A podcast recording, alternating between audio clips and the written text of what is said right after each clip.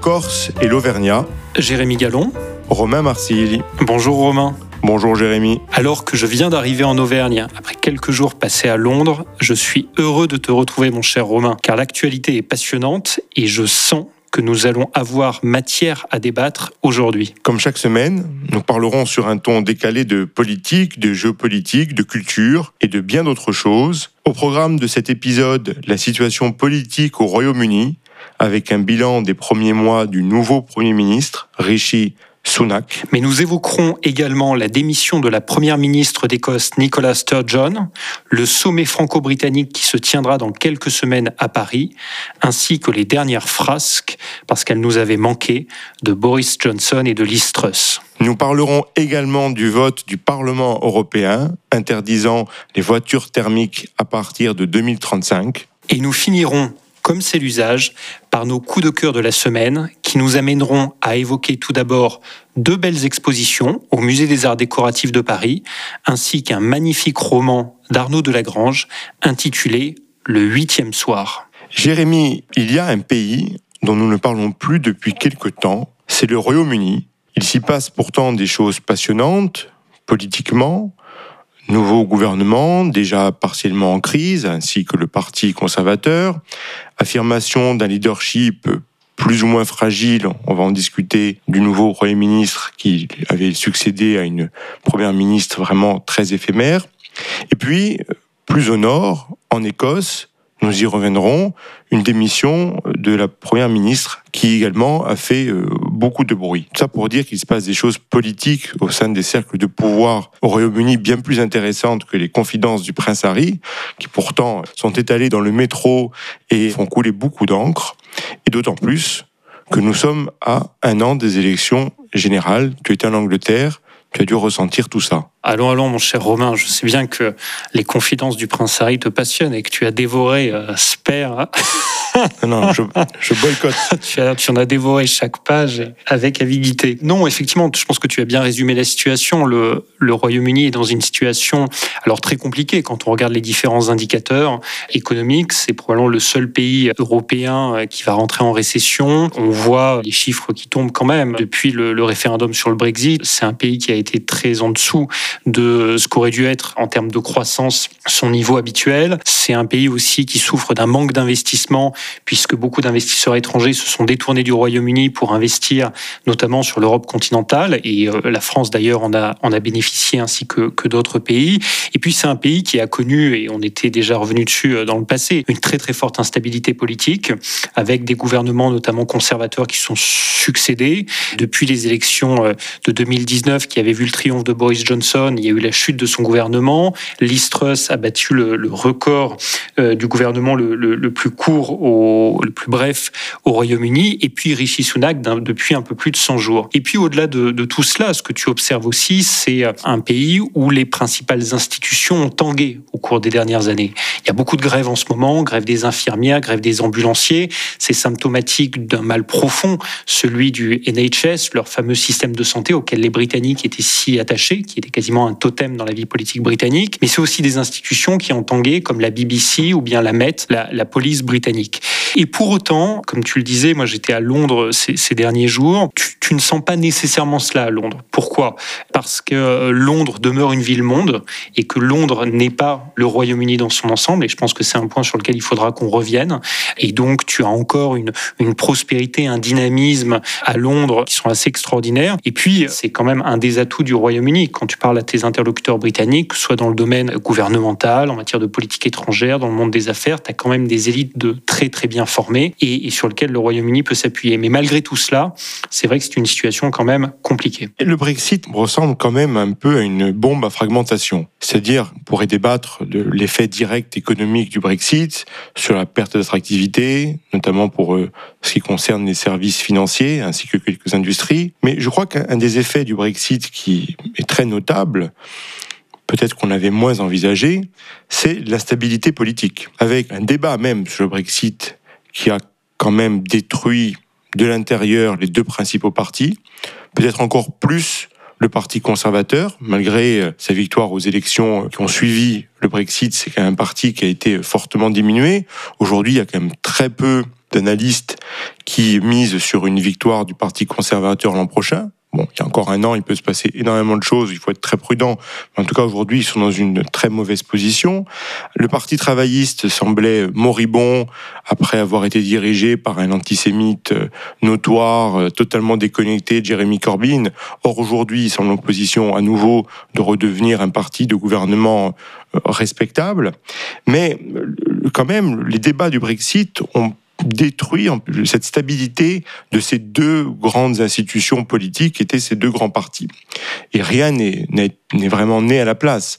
En France, et dans beaucoup d'autres pays, mais prenons l'exemple de la France, les partis traditionnels se sont effondrés. Bon, d'autres forces, comme le parti présidentiel, en tout cas d'un point de vue électoral, a, su euh, occuper le, vide. Il n'y a pas cela au Royaume-Uni et en Angleterre pour le Parti conservateur et le Parti travailliste, d'autant plus que le Parti conservateur a de nouveau une crise. Alors là, il y a des individus, il y a des affaires judiciaires, puisque euh, un remaniement ministériel a été imposé par le fait que le patron du parti, qui était également ministre, a été pris un peu la main dans le sac. Oui, tout à fait. Alors, c'est vrai que je pense que tu as, plutôt très bien analysé la situation. Et, d'ailleurs, je disais tout à l'heure que les institutions tanguaient la grande institution qui effectivement a tangué plus encore que les autres, c'est le Parlement britannique. Et au Royaume-Uni, qui est quand même la mère des démocraties, et où Westminster est la mère de tous les parlements, c'est vrai que ça ébranle tout l'édifice britannique. Je pense que quelque chose aussi qui est frappant depuis 2016 euh, et le, référendum, c'est qu'en fait, le Brexit est la question qui obnubile les Britanniques. Il n'y a pas une journée sans qu'ils en parlent.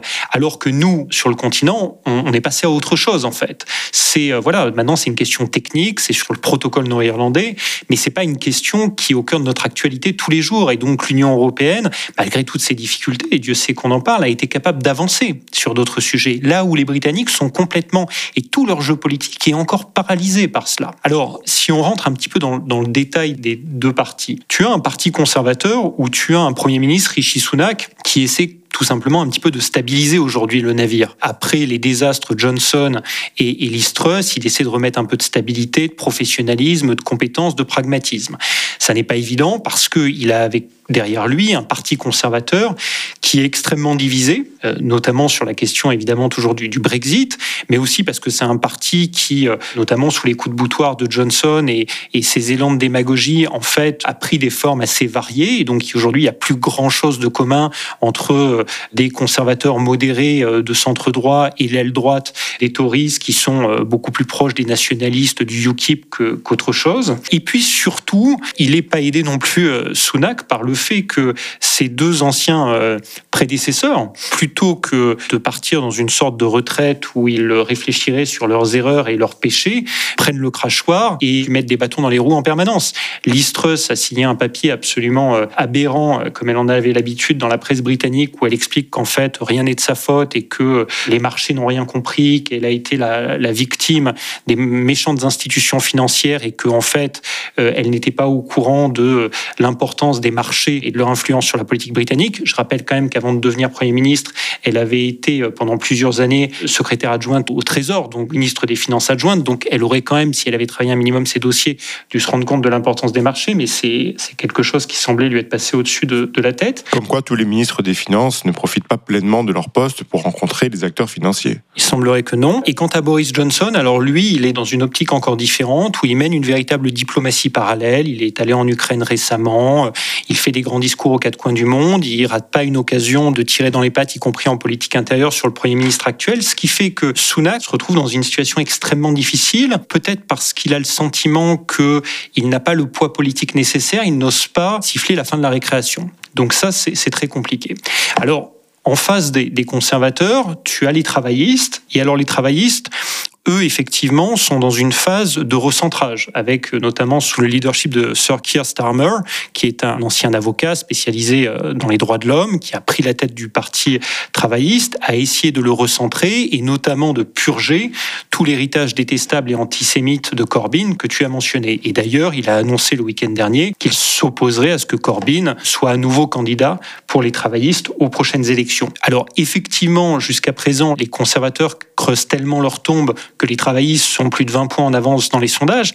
Mais ce qui me frappe quand même quand je parle à tous mes interlocuteurs britanniques, c'est que Starmer n'enthousiasme personne. C'est pas du tout la situation de Tony Blair en 97 où il y avait un vrai élan. En fait, après la période conservatrice de Thatcher Major, Tony Blair incarnait un espoir. Là, pas du tout. C'est vraiment Starmer, c'est un peu une solution par défaut. Et je pense qu'un des grands défis des travaillistes, ça va quand même être d'essayer de créer un élan parce que sinon, euh, la phase qui va amener avant les prochaines élections pourrait être assez longue pour eux. Mais c'est presque de la physique. Tu as dit oui, Tony Blair crée un espoir euh, après la période conservatrice. Mais la période conservatrice avait été une période quand même très importante, très prospère. Euh, tu sais l'admiration que j'ai pour Margaret Thatcher. C'était quand même, on va dire politiquement, Thatcher puis son successeur John Major, il y avait quelque chose de fort et quelque chose pour supplanter quelque chose de fort, certes un peu à bout de souffle, il y avait besoin d'un élan particulier, celui qu'a donné euh, qu'a donné Tony Blair. C'est très compliqué que lorsqu'il n'y a pas de vent, comme un peu comme dans les bateaux, de changer la marche. Ça va être assez compliqué pour quel que soit l'opposant de créer une dynamique dans une période aussi faible politiquement, parce que lorsque les forces principales perdre tout crédit, ça devient beaucoup plus difficile de créer une offre radicalement différente. Paradoxalement, on pourrait penser que la nature a horreur du vide et que quelque chose arrive. Certes, certaines personnes peuvent profiter de ce moment-là pour prendre le pouvoir. Mais entre prendre le pouvoir et créer un espoir et créer une légitimité forte auprès de la population pour diriger, tout simplement, c'est pas la même chose. Je suis d'accord, mais je pense qu'il y a aussi une question de personnalité. Eh, quand Tony Blair était arrivé et avait pris à l'issue du congrès de Wembley le, le parti travailliste, je crois qu'on devait être en 94-95, il avait assumé de rompre complètement avec l'héritage quasiment d'extrême gauche du, Parti travailliste. Et ça avait été l'évolution vers le New Labour, qui était un, parti en fait beaucoup plus centriste, pro-business également. Et il l'assumait complètement, ce qui lui avait valu les foudres de l'aile gauche du parti, mais il l'avait assumé. Il avait amené le parti au centre.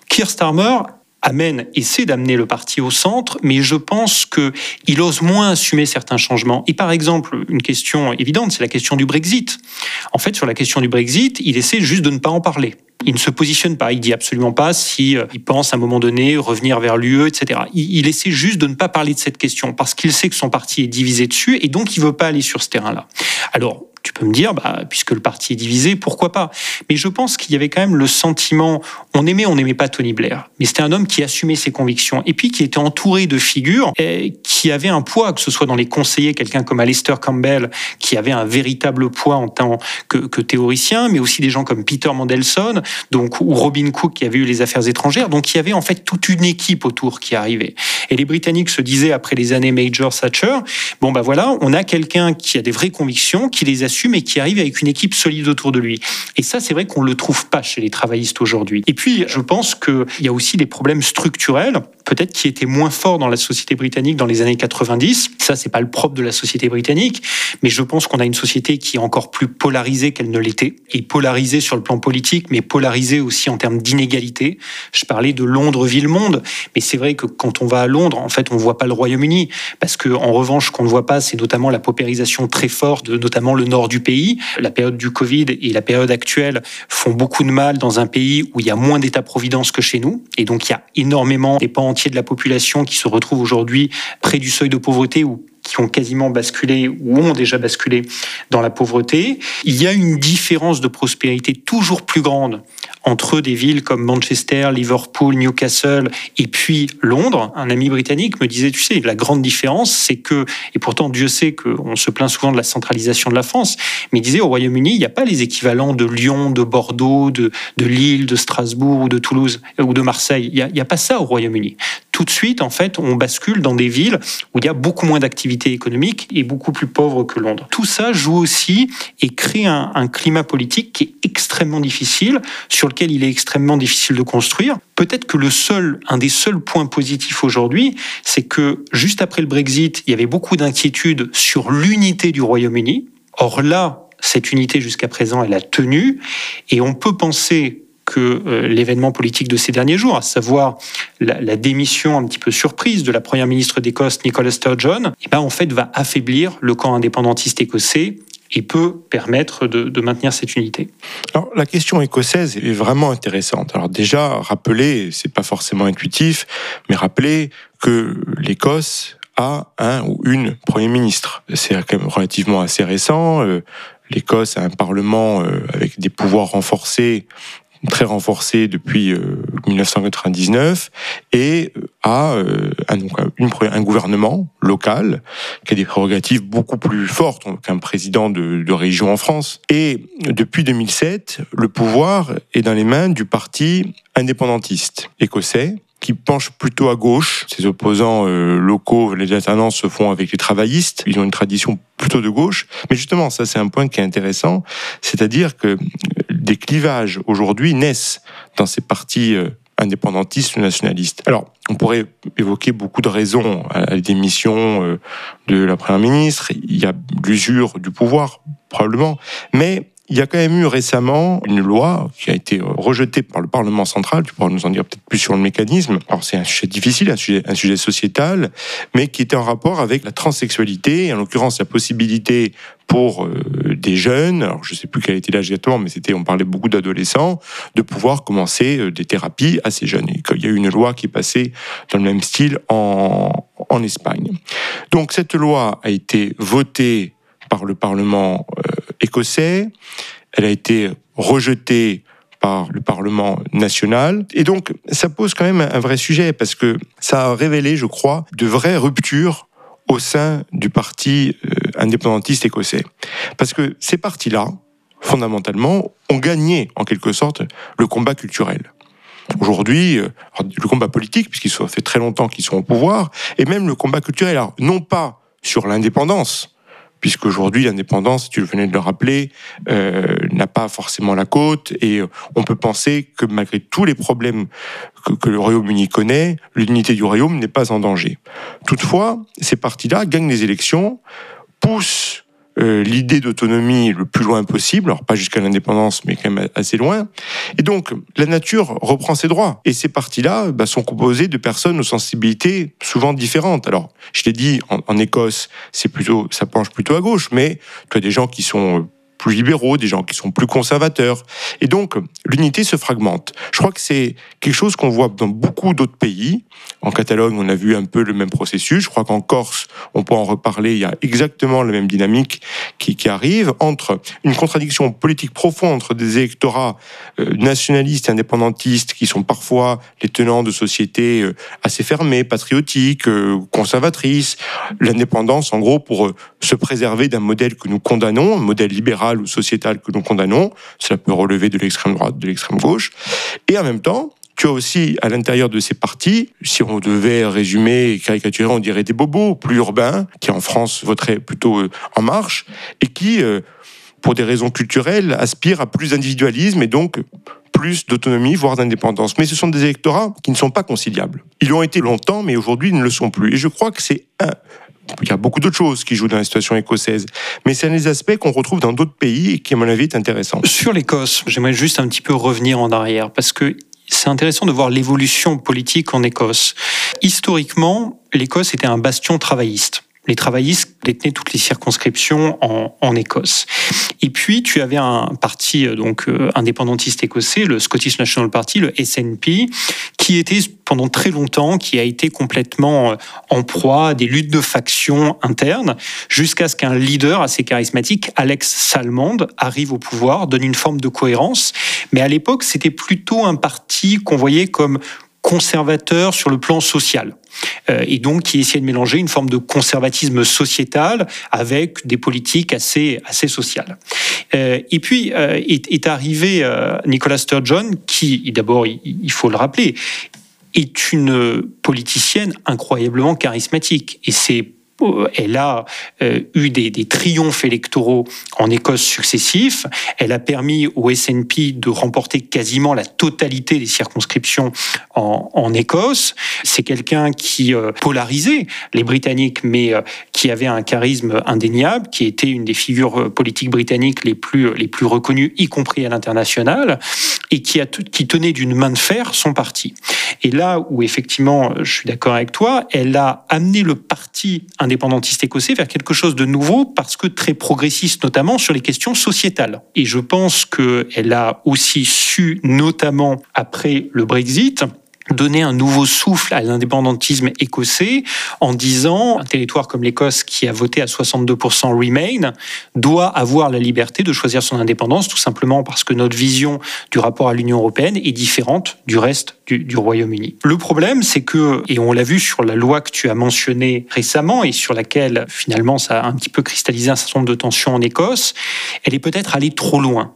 C'est-à-dire que là, pour la première fois, d'après euh, les analystes politiques britanniques, elle a mal interprété en fait l'évolution de l'électorat écossais et elle s'est euh, braquée sur un texte où finalement, aussi bien en Écosse qu'au Royaume-Uni, il n'y avait pas nécessairement une forme d'unanimité et euh, elle est allée à la bataille avec Londres sur un sujet qui peut-être pour un certain nombre d'électeurs ne le justifiait pas. Par ailleurs, étant donné que Londres refuse de toute façon la tenue d'un référendum sur l'indépendance en Écosse, considérant que le dernier référendum de 2014 s'est tenu il y a trop, trop récemment pour avoir un nouveau référendum, eh ben, elle peine un petit peu à trouver un nouveau souffle. Et donc, le SNP, euh, même s'il détient toujours tous les leviers de pouvoir en Écosse et ultra dominant, bah, voit un petit peu, perd un peu de souffle. Par ailleurs, même si elle était très charismatique, même si elle a su très habilement se positionner, la force du parti indépendantiste écossais, c'est que pendant longtemps, ils avaient été dans l'opposition. Donc, ils pouvaient facilement euh, critiquer les partis euh, de Londres, c'est-à-dire soit conservateurs, soit travaillistes, en disant, regardez, sur les questions d'éducation, de santé, etc., ça marche pas bien parce que, entre guillemets, c'est leur force mais là, maintenant, ils sont au pouvoir depuis 2014 en Écosse. Le fait est que depuis 2014, les politiques d'éducation ou de santé n'ont pas nécessairement été glorieuses en Écosse pour autant. Et donc maintenant, les Écossais commencent à dire, ah, écoutez, maintenant on vous a testé et on s'aperçoit que finalement, c'est pas nécessairement beaucoup mieux. Donc ce parti fait face aussi à une crise un peu de maturité au pouvoir. Euh, donc tout ça joue sur l'évolution du, du jeu politique.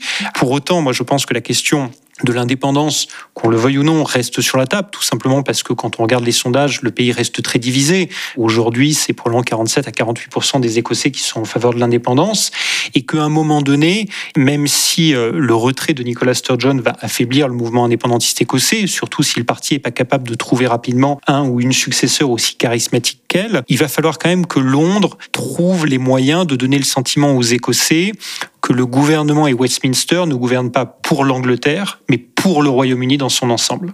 Et ça, ça demeure un vrai sujet.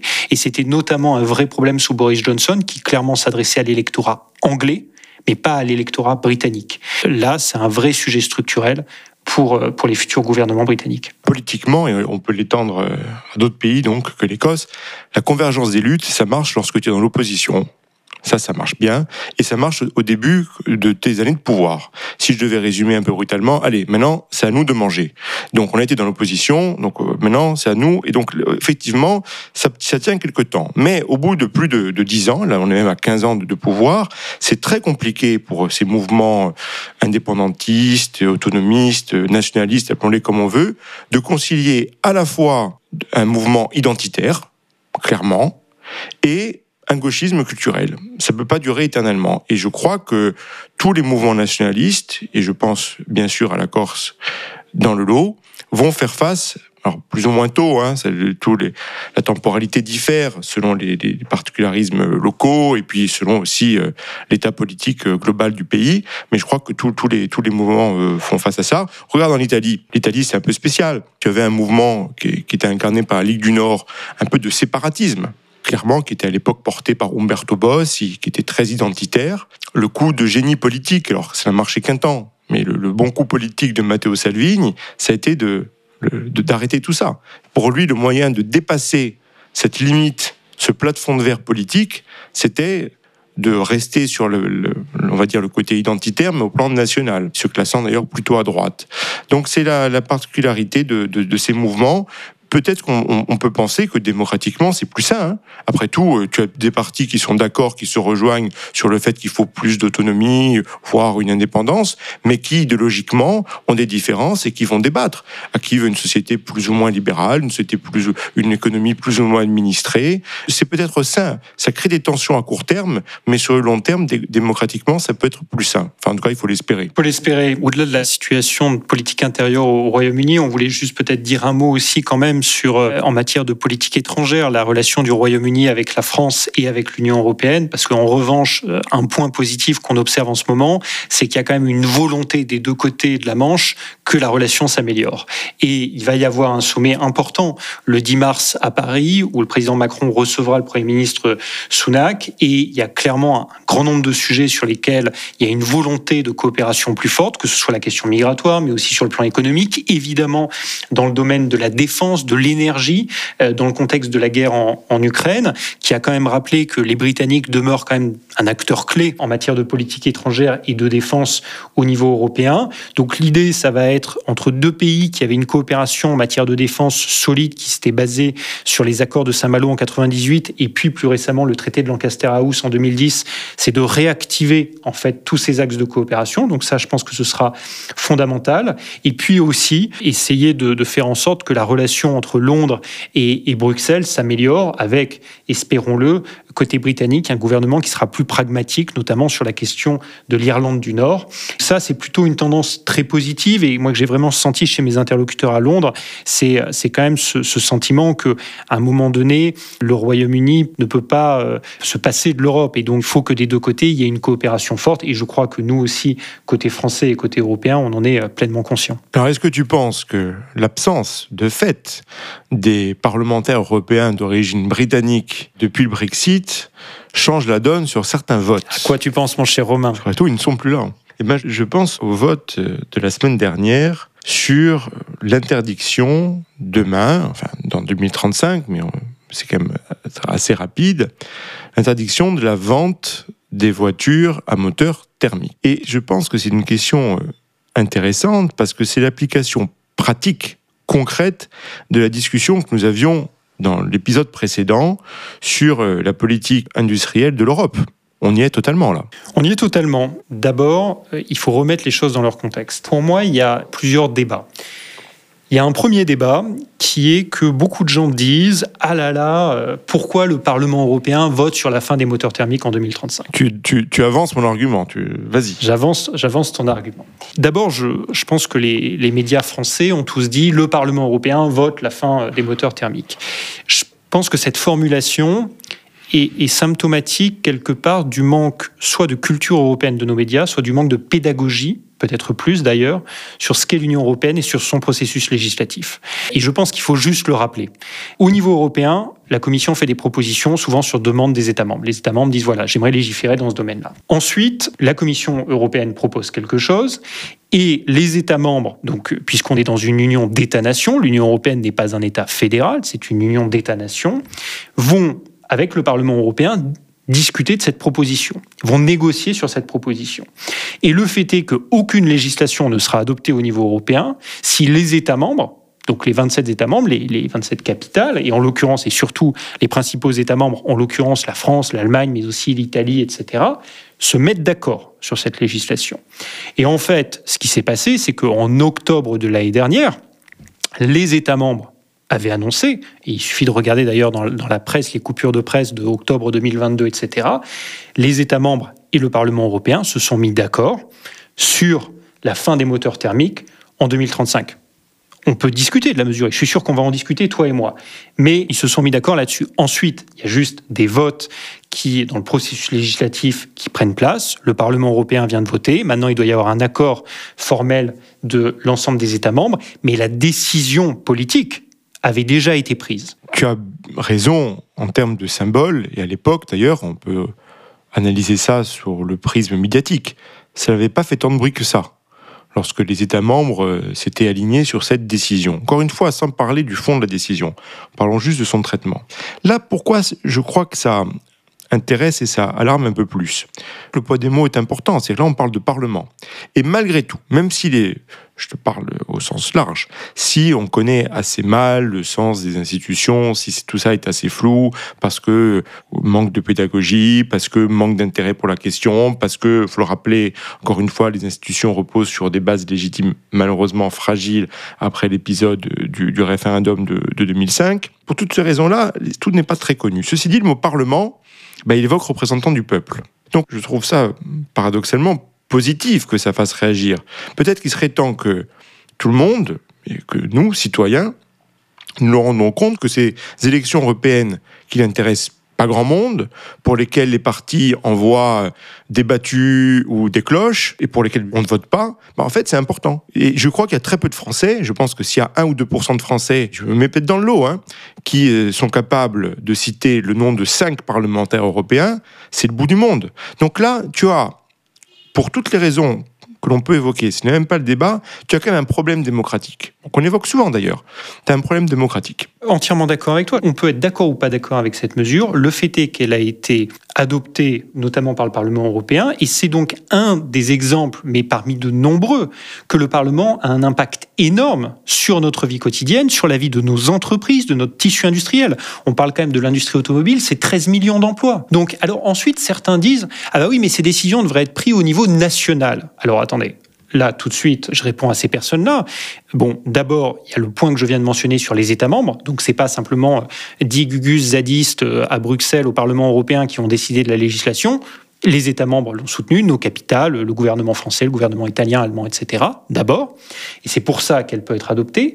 Mais deuxièmement, si c'est adopté au niveau du Parlement européen et pas des parlements nationaux, c'est qu'il y a une raison. C'est le marché unique. C'est-à-dire que l'Union européenne, c'est une union au départ économique, c'est un projet économique, et que depuis les années 80, Jacques Delors, l'acte unique, on a une volonté d'uniformiser nos règles au niveau européen, parce que, en fait, l'idée, c'est permettre à nos entreprises d'être soumises aux mêmes normes, qu'elles soient en Pologne, en France, en Italie, en Suède, etc. Et, et c'est absolument fondamental, surtout dans un secteur comme l'industrie automobile, que nos constructeurs, qui ont par ailleurs des chaînes de production sur toute l'Europe, soient soumis aux mêmes contraintes partout en Europe. Et donc, par définition, il faut que ce soit au niveau européen que ces décisions soient prises. Ça, ça fait beaucoup de sens. Mais là où je te rejoins, Romain, que ce soit pris au niveau européen, c'est le bon niveau. Mais si c'est pris au niveau européen, il faut que ce soit pris par des organes législatifs où il y a une vraie légitimité démocratique. Et certes, le Parlement européen est élu, mais puisqu'on n'y accorde aucune importance, puisque, comme tu l'as dit, et je reprends ta formulation, on envoie souvent des battus de la politique nationale et des gens qui n'incarnent pas vraiment l'Europe auprès de nos concitoyens, il y a un vrai déficit de légitimité démocratique. Et moi, qui suis un fervent défenseur du Parlement européen et du projet européen, je suis le premier à le reconnaître. Voilà, ça, ce déficit-là, il ne pourra pas durer. Il durera quelques temps, mais il ne pourra pas durer indéfiniment, et donc c'est le premier vrai problème.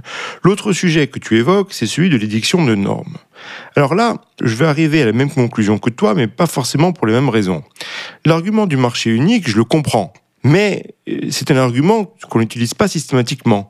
Je veux dire, pour certaines choses, le marché unique, on l'oublie. Par exemple, lorsque des pays disent, ben, en fait, on n'ira pas sur du nucléaire, là, ou, à l'inverse, hein, on va sur du nucléaire, ben, il y a des différences. Et puis, euh, finalement, euh, on pourrait, on pourrait, penser que le fait que des pays comme l'Allemagne refusent le nucléaire, ça peut être un vrai problème pour les pays, enfin, pour nos entreprises, en l'occurrence, elles sont souvent françaises, qui maîtrisent la technologie. Donc, l'argument, on, on l'utilise un peu quand ça l'arrange. Mais, bien sûr que dans le fond, il est incontournable.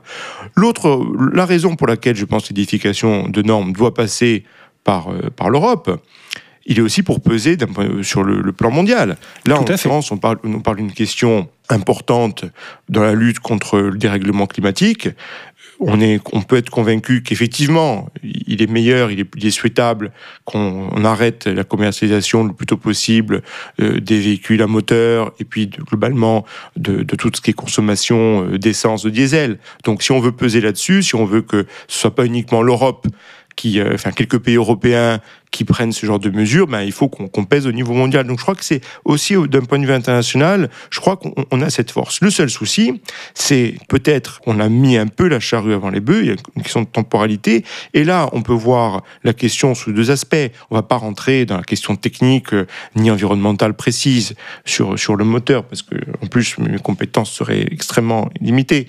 Mais fondamentalement, ça pose une grande question d'aménagement du territoire et d'acceptabilité de ce type de mesures par l'opinion publique. C'est la sempiternelle question de la destruction créatrice. Est-ce que, à horizon 10 ans, on est prêt à renouveler tout un bassin d'emploi? Je ne suis pas sûr. Parce qu'il n'y a pas que les constructeurs automobiles. Hein. Tu as les garagistes, tu as les stations-service, tu as beaucoup de choses. Est-ce qu'on est prêt à avoir la production d'électricité nécessaire on peut quand même avoir des doutes. En 2023, on est limite. Qu'est-ce qu'il en sera en 2035 Il faut espérer. Mais c'est pas avec les éoliennes qu'on va faire euh, la production d'électricité euh, nécessaire pour 300 euh, millions même plus, de véhicules électriques. Et puis, l'autre point qui nous touche toujours, c'est la question de l'aménagement du territoire. Comment faire pour avoir des bornes partout, pour que tout le réseau national soit, euh, soit effectif. Et là, on, en est loin. Moi, j'attends de voir euh, quand, euh, en Auvergne, en Bretagne, en Corse, il y aura des, des, stations, enfin, appelons ça des stations pour faire une analogie avec les stations de service actuelles, en tout cas des, des stations, des, des bandes de, de rechargement. Je ne sais pas si on est encore près de ça. Donc, c'est un grand défi qui nécessite sûrement un, un plan gigantesque d'investissement, mais on n'en voit pas encore le, le bout. Donc, on, on, ni le début. Donc, on lance, on lance ceci sans parler de ces questions-là. Et je pense que c'est même pas une question d'être pro ou contre Europe, absolument pas. C'est une question de peur légitime de la part des, des utilisateurs. Moi, je trouve que tu as posé beaucoup de bonnes questions. Au départ, moi, j'ai les mêmes intuitions, enfin, ou les mêmes inquiétudes que, que, toi. Donc, mais là où je suis quand même en, en désaccord radical avec toi, c'est que je pense qu'il y a déjà beaucoup de choses qui ont été faites. Et surtout, moi, j'ai vraiment confiance dans la capacité de l'Europe à relever ce défi, parce que euh, d'ailleurs, les industriels de l'automobile disent c'est un défi immense. Il va falloir le relever.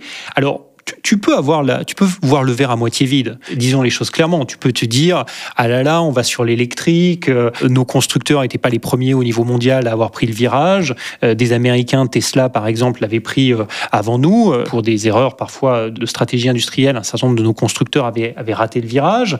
deuxièmement, les batteries électriques, il faut du lithium. Or le lithium, pour l'instant, on l'importe principalement de Bolivie, d'Argentine, du Chili, d'Australie, en partie de Chine. Euh, donc finalement, est-ce qu'on euh, va pas euh, changer notre dépendance au pétrole saoudien, etc., pour une autre forme de dépendance? Et tu peux multiplier les exemples comme ça. Mais où je veux être optimiste et où je veux croire, c'est que d'abord, on n'a pas le choix dans le sens où, de toute façon, pour réduire les gaz à effet de serre et pour faire face aux défis climatiques, je suis comme toi, je suis pas un ingénieur, je suis pas un spécialiste de ces questions-là, mais il faut aller vers une, une transition, une transition extrêmement rapide. Le véhicule électrique, aujourd'hui, semble être la technologie qui va dans ce sens. Ensuite, tu dis, rien n'a été fait, on voit pas le début. Non, je suis pas d'accord. Regarde, dans le nord de la France, qui est un territoire plutôt, quand même, qui a été sinistré au cours des dernières décennies industriellement, tu as trois, ce qu'on appelle gigafactories. C'est trois immenses usines de batteries électriques qui vont créer des milliers et des milliers d'emplois à la fois directs et indirects qui vont être construits.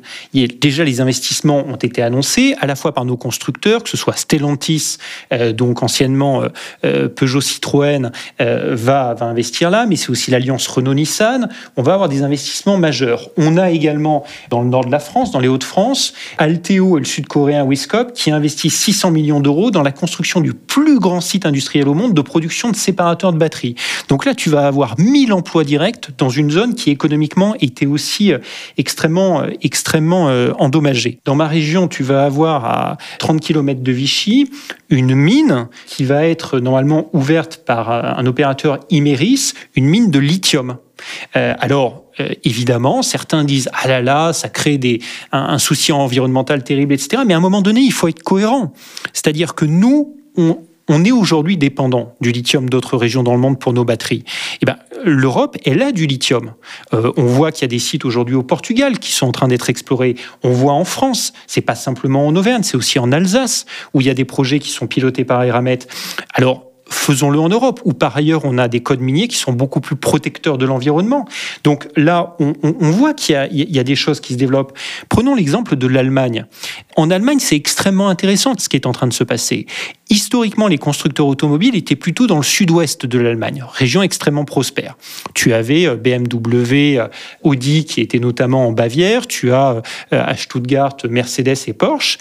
Ce qu'on voit depuis maintenant 4-5 ans, c'est l'Allemagne de l'Est, donc territoire qui était historiquement sinistré économiquement, qui reçoit des investissements massifs en termes également d'usines de batteries électriques, etc.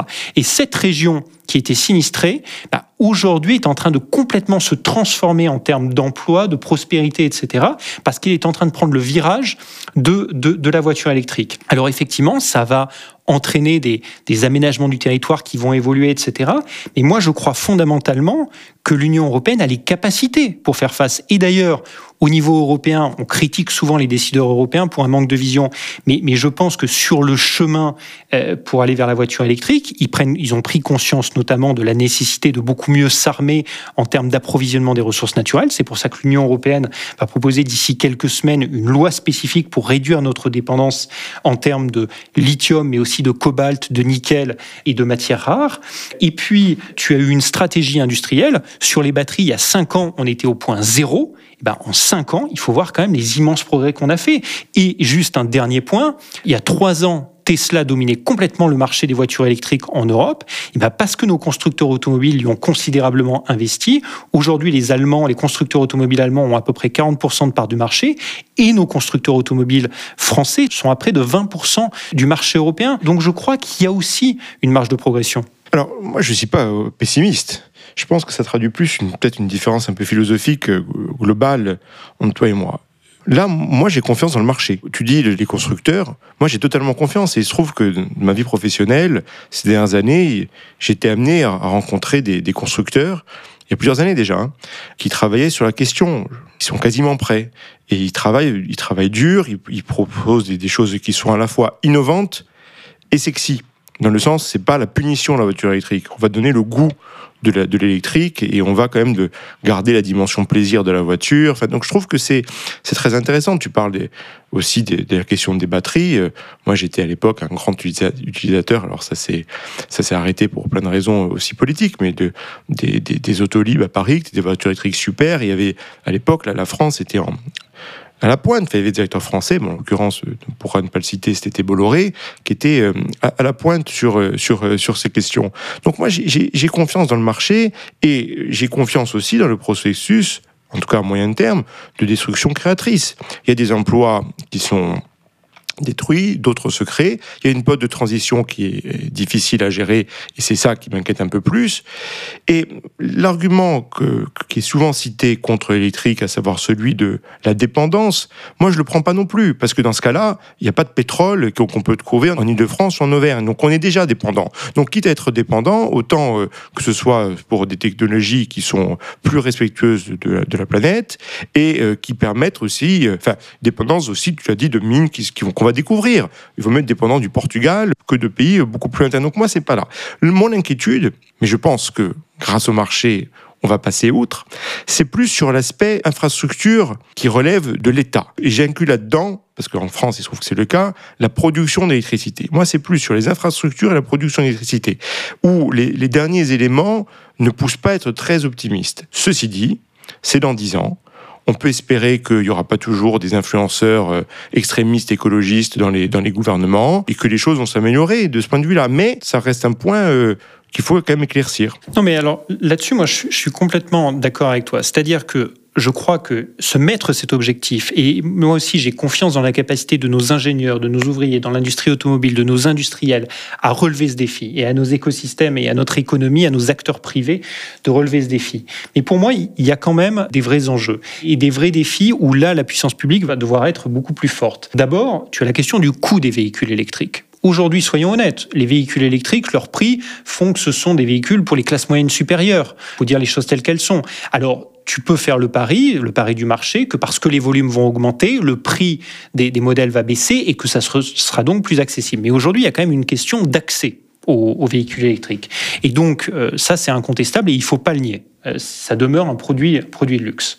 Deuxièmement, tu as la question quand même des bornes électriques. Aujourd'hui, en Auvergne, euh, en Corse, euh, dans beaucoup de régions rurales, ça serait compliqué d'avoir certains véhicules électriques, même si l'autonomie a considérablement augmenté. Donc là, il y a quand même un rôle des pouvoirs publics, et notamment au niveau national, de beaucoup mieux équiper notre territoire en termes de maillage. Donc ça, je suis entièrement d'accord.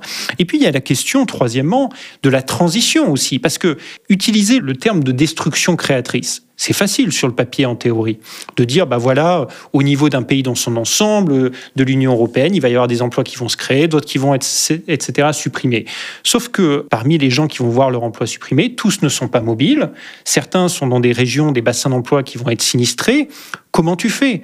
Et donc là, je trouve qu'il y a aussi toute une question de comment tu accompagnes, tu prépares ces populations sur des délais qui vont être très très courts. Et c'est là, à mon avis, le principal défi, plus qu'un défi technologique ou d'innovation industrielle. Pour moi, le défi, il est social. Il est comment tu reformes les gens aux nouveaux métiers qui vont se développer avec l'industrie de la voiture électrique, les batteries, etc. Et comment tu permets à certaines personnes de renforcer leur mobilité, d'aller là où il va y avoir des emplois qui vont être créés. Et ça, ça va être un énorme défi. Et, et c'est là où je pense que nos responsables politiques devraient être beaucoup plus présents, beaucoup plus anticipés, beaucoup plus ces changements qu'ils ne le font aujourd'hui, tant d'ailleurs au niveau européen qu'au niveau national. Oui, et au point de vue national, eh ben, ceux qui prennent ces décisions-là euh, n'en porteront pas les conséquences euh, dans, dans 10 ans. Ils seront plus là, ils seront euh, souvent déjà oubliés. Il y a eu les mêmes effets pour le nucléaire. Est-ce qu'on se souvient de qui a, quels sont les, députés qui, il y a quelques années, une dizaine d'années, ont fait tout pour détruire la filière nucléaire française on, on, les oublie, ils ne payent pas leurs, leurs conséquences. Donc moi, c'est la classe politique qui m'inquiète, en fait, la, la capacité de nuisance, d'autant plus lorsqu'elle veut imposer des objectifs ambitieux, mais quand même très courts 10, ans, enfin 12 ans, c'est quand même très court, au marché. Mais bon, espérons qu'on se sortira, on en a vu d'autres, hein. mais euh, leur capacité de nuisance est assez forte, d'autant plus que, et c'est mon, mon, mon, point, quand tu regardes la sociologie des personnes qui ont, qui ont voté au Parlement européen cette mesure, tu as quand même beaucoup de partis qui sont, oublions la question de, de l'électrique ou du moteur, philosophiquement anti-voiture parce que anti-liberté individuelle, parce que euh, pour beaucoup de raisons. Et tu as le même problème, alors à une échelle beaucoup plus faible, avec les transports dans les grandes villes. Enfin, en, en l'occurrence, je prends l'exemple de Paris. C'est-à-dire que oui, bien sûr, c'est bien qu'il y, ait de moins en moins de circulation, même si je pense qu'encore une fois, la voiture est une liberté individuelle et donc, sacrée. Mais bien sûr que c'est bien. Sauf que si, dans le même temps, tu prends des mesures pour euh, disqualifier la voiture, la rendre quasiment impossible. L'usage de la voiture dans Paris, ça coûte très cher et c'est désagréable. Mais si tu prends ces mesures-là et que dans le même temps, tu, ne crées pas une offre de transport en commun digne de ce nom, et ça c'est un vrai problème à, Paris, tu le sais, tu as une transition qui est très délicate et contre-productive. Mais bon, on verra bien. Tout à fait. Mais euh, la vie politique parisienne est un roman voire une, farce, comme tu le sais, euh, comme tu le sais très bien, mon cher ami. C'est l'heure de nos coups de cœur. Et aujourd'hui, je crois que tu voulais nous parler du musée des arts décoratifs et de deux expositions qu'il propose en ce moment. Oui. Alors, ce sont deux expositions très intéressantes qui nécessitent un peu de temps. Enfin, ça fait une bonne demi-journée, enfin deux trois heures pour, pour, pour les voir, qui se tiennent donc dans ce formidable musée qui est le musée des arts décoratifs. Il est situé dans, dans cette aile du Louvre qui est un des derniers vestiges aussi du, des Tuileries.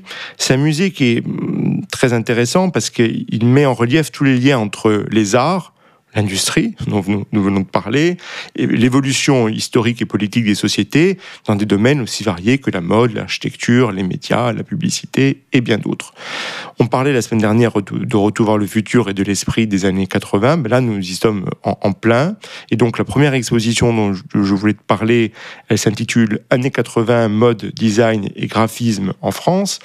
Alors elle est captivante et amusante parce qu'elle nous replonge dans des années que nous n'avons que très partiellement vécues, même pas du tout, puisque on n'en a pas beaucoup de souvenirs. On est né euh, en 85, donc les années 80, c'était un, un vague contexte de, d'événements historiques que, que furent nos, naissances respectives.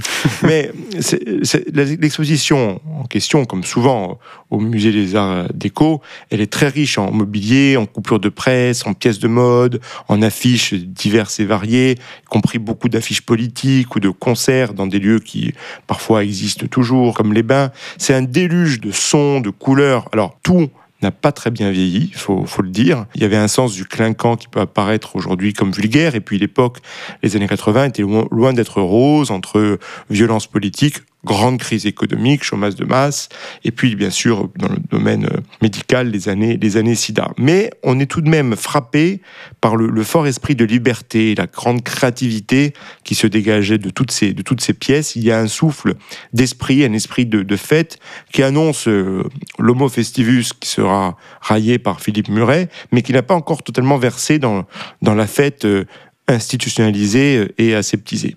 Donc je vais bien sûr amener ça un peu à la politique, parce que on retrouve cet, cet élan dans la mode, la haute couture, mais là on le retrouve le, plus, en tout cas dans un domaine que je connais mieux, c'est celui des, des, médias, puisque les années 80, ce sont aussi les premières années des médias libéralisés, grâce d'ailleurs à l'action d'un socialiste, en l'occurrence François Mitterrand.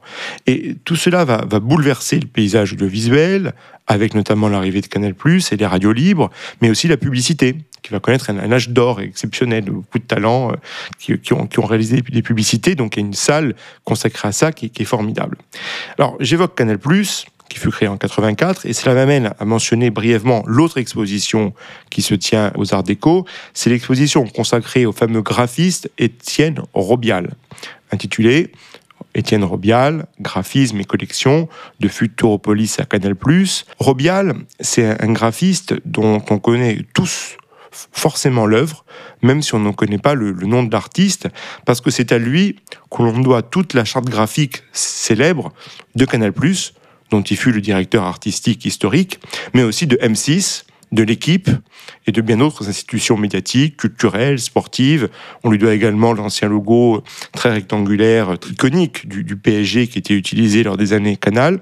Et Robial, c'est même lui qui invente le concept d'habillage audiovisuel, avec des logos, des typographies, des alphabets propres à chaque média. Ça nous paraît naturel, mais ça n'était pas euh, avant lui. Et donc, sans rentrer dans, dans, le détail, ce qui est toujours très intéressant dans les expositions de ce type, c'est de comprendre les sources et les ressorts de la création. Et en l'occurrence, chez Robial, les sources sont les mouvements modernistes et fonctionnalistes de la première moitié du XXe siècle, souvent originaires d'Europe du Nord et d'Allemagne.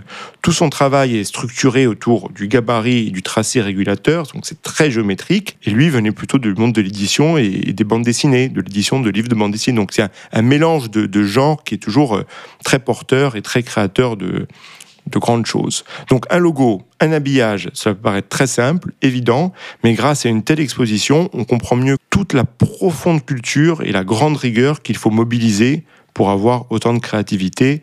Rien ne naît de rien. Donc années 80 et Robial, très belles expositions à voir concomitamment au musée des arts décoratifs. Jérémy, pour ta part, loin des années Palace, dans un tout autre style, des grandes histoires humaines. Oui, je voulais parler euh, cette semaine d'un roman que j'ai beaucoup aimé, écrit par Arnaud Delagrange. Alors Arnaud Delagrange est grand reporter au Figaro, c'est quelqu'un qui a, qui a baroudé pas mal, qui a été pendant longtemps le correspondant du Figaro en Chine, qui est aujourd'hui son correspondant au, Royaume-Uni, qui a écrit euh, deux romans jusqu'à présent, et j'espère qu'il va en écrire d'autres. Et son deuxième roman, euh, publié en 2019 chez Gallimard, est intitulé Le huitième soir. Alors le huitième soir, c'est un roman assez court où le narrateur et en fait euh, parachuté sur Dien Bien Phu quelques jours euh, avant l'effondrement français. Et en fait, c'est le huitième soir, le titre, parce qu'on suit euh, bah, ces huit derniers jours du narrateur. Et Arnaud de Lagrange, sous la voix du narrateur, partage finalement le, Qu'est-ce qui peut amener un, un, jeune lieutenant, un jeune homme, à s'engager dans cette guerre, cette guerre dont il sait qu'elle est perdue, peut décider de tout abandonner, y compris la femme qu'il aime, pour essayer de, vivre finalement, de ne pas vivre à la surface, mais de vivre de manière plus intense. C'est un roman absolument magnifique. Enfin, l'écriture d'Arnaud de Lagrange est très belle parce que c'est une écriture qui est à la fois très élégante, mais qui n'est pas pour autant alambiquée. C'est une écriture qui saisit le lecteur. Il y a beaucoup de choses euh, très belles et très fortes qui sont dites dans ce roman, notamment lorsque le narrateur euh, parle de sa mère qui a été emportée par la maladie. Il y a des pages magnifiques. Lorsqu'il parle de, la femme qu'il aimait et qu'il a abandonnée, Marie, et notamment, euh, permettrai juste de citer quelques lignes. Je cite Arnaud de Lagrange, je redoutais de me laisser piéger par l'indolence des jours affectueux. Ce serait beau, mais ce serait tiède. S'attacher à quelqu'un, ce mot me semblait trop lourd de lien. Je n'avais pas compris qu'en m'aimant, Marie me proposait l'aventure la plus folle qui soit. Et quelques lignes plus loin, il écrit Je me disais qu'il était trop tôt, qu'il me fallait encore des heures violentes avant de poser ma vie. Je voulais étreindre le monde, le bousculer, le forcer. J'avais besoin de courant, de vitesse, qu'aucun jour ne ressemble au précédent. Et évidemment, c'est des phrases qui parfois peuvent résonner à certains égards. Et je trouve qu'elles sont d'autant plus, d'autant plus bouleversantes. On parlait des, parfois de, l'irresponsabilité ou de la lâcheté des politiques dans cet épisode. Il y a aussi évidemment le, les, lignes du militaire sur ceux qui, pendant qu'on sacrifie les hommes, et c'est aussi un rappel de ce qu'a été la guerre d'Indochine, on a envoyé des, jeunes Français au, au, massacre tout simplement euh, pour faire un petit peu traîner les négociations. Et il écrit, les politiciens sont une ethnie étrange qui se croit supérieure, mais souvent via ras de terre, avec leur combine de sous-préfecture, ils pensent modeler le monde. La description est dure, mais je pense qu'elle n'est pas complètement fausse à certains égards.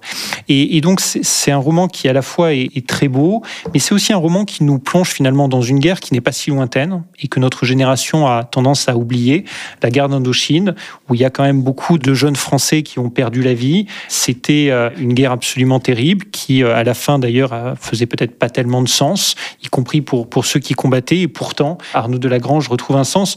Une petite anecdote, aujourd'hui on a eu tendance à l'oublier, cette guerre, mais je lisais euh, une chronique de Vialat récemment, qui à l'époque chroniquait dans la montagne, et qui disait que les Français avaient accordé beaucoup plus d'importance, et les médias français, à la mort de Colette en 54 qu'à la chute de Dien Bien Phu, pour te montrer euh, aussi déjà à l'époque le décalage de la société par rapport à ce qui était en train de se passer et par rapport à tous nos jeunes qui étaient en train de mourir en Indochine.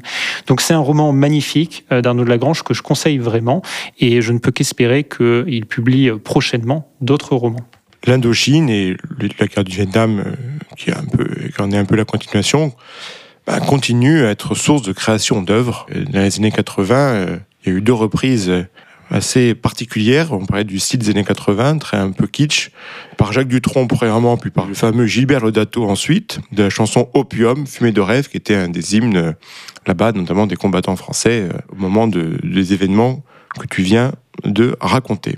Je ne pensais pas citer Gilbert Lodato aujourd'hui, mais écoute, après tout, notre, notre podcast est vraiment très éclectique. C'était un plaisir. On a débattu, mais finalement, on était relativement d'accord. De manière civilisée, de manière civilisée, comme toujours, mon cher Romain. Merci à nos auditeurs et à la semaine prochaine, Jérémy. À la semaine prochaine, Romain.